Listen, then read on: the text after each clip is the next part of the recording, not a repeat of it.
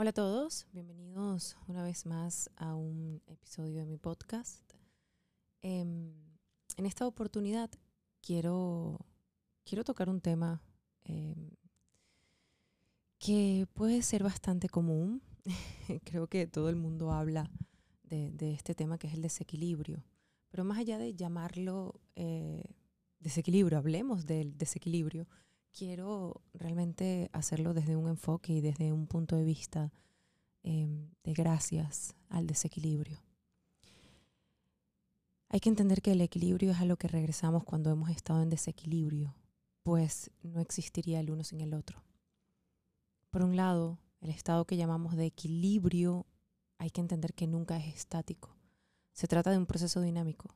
Por otro lado, las emociones son una parte innegable e integral de nuestro ser que condiciona nuestra salud y desempeñan un papel esencial en nuestros comportamientos, aprendizajes, creatividad, interacción social, etc.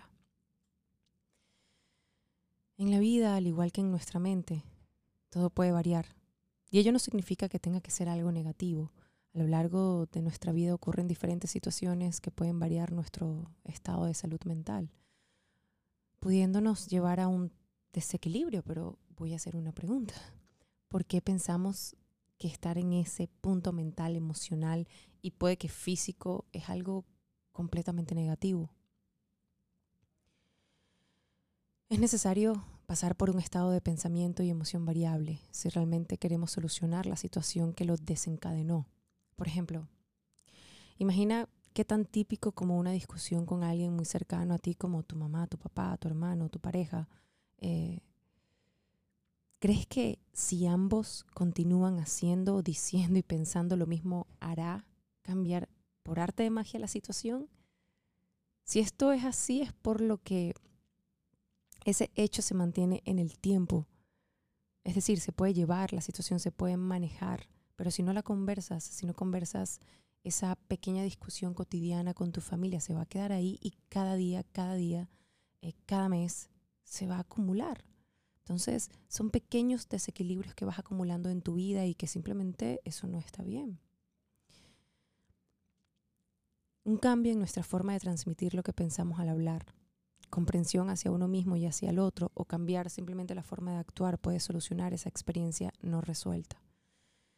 Y ello gracias a un estado de desequilibrio que impulsó un cambio en tu pensamiento y conducta. De ahí volvemos al equilibrio de nuevo. ¿Qué quiero decir con esto? Cada vez que tenemos esas pequeñas cosas cotidianas, hablemos de algo cotidiano, no hablemos de algo que sea grande, eh, como la pérdida de alguien, como un accidente, como una enfermedad, no, hablemos de lo cotidiano, de las discusiones cotidianas, de, de los problemas cotidianos, de capaz tengo que ir a poner gasolina y no tengo para poner gasolina, tengo que hablar con alguien, tengo que solucionar o tengo que pedirle a alguien prestado, es decir, todos esos desequilibrios momentáneos Em, si no los conversamos, si no pedimos ayuda, realmente ellos se van acumulando en el tiempo y cada vez van empeorando. Pero ¿cómo lograr el equilibrio emocional? Lograr un equilibrio emocional conlleva a lograr un bienestar emocional que consiste en la capacidad de manejar las emociones y forma parte del bienestar mental. Algo importante, reconocer y aceptar las emociones y sentirse cómodo cuando se manifiestan eh, momentos desagradables. Eso es sinónimo de equilibrio emocional. En el momento que se manifieste algo que para ti sea completamente desagradable, pero con, con esa misma sensación de que no te gusta, tú tienes la capacidad y tienes la conciencia de que tienes que darle frente, de que tienes que hablarlo, de que tienes que solucionarlo, o en este caso también de que tienes que articularlo, es decir, si no hay nadie con quien puedas hablarlo, si no hay nadie con quien puedas comunicar, sería positivo escribirlo. Yo siento que el, primer amigo que tenemos nosotros somos nosotros mismos. Entonces, escribe todo lo que te sucede.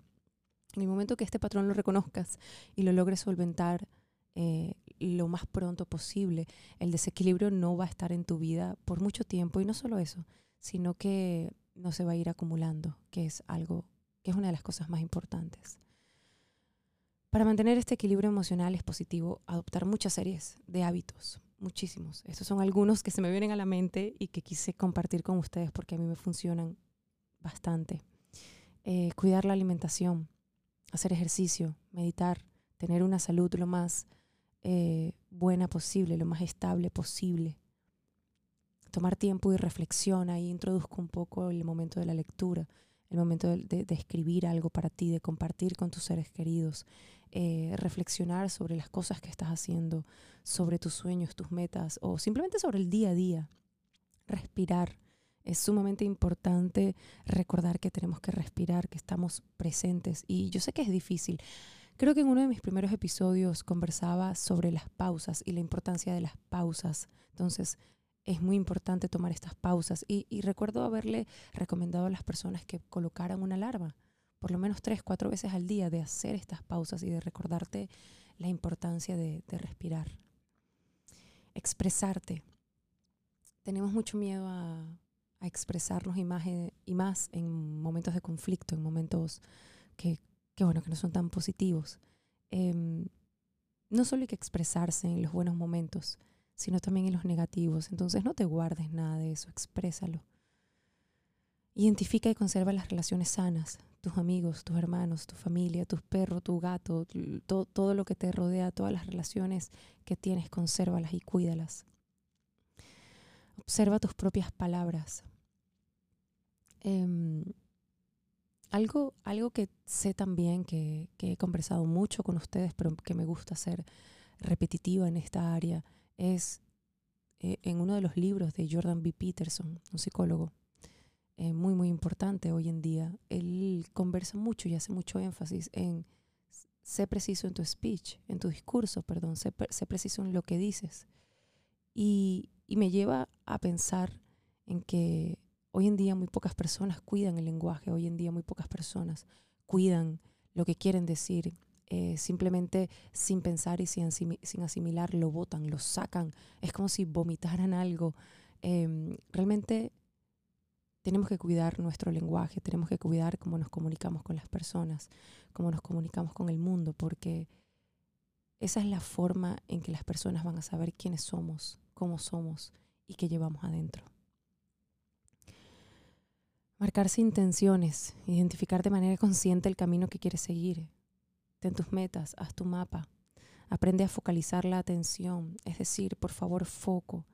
Estabilizar la conciencia en el momento presente, reconociendo la claridad del momento consciente. Es importantísimo, por favor, tener foco, sentirse enfocado. Si te cuesta mucho, ve al papel. No hay mejor trabajo que ir al papel y escribir un poco. Además, la actitud con la que se afronta la vida va a determinar el equilibrio emocional de la persona. Gracias por escucharme en este episodio, espero que les haya gustado. Recuerda dejarme tu comentario, eh, recuerda recomendarlo y por sobre todas las cosas recuerda evidentemente nunca perder la fe.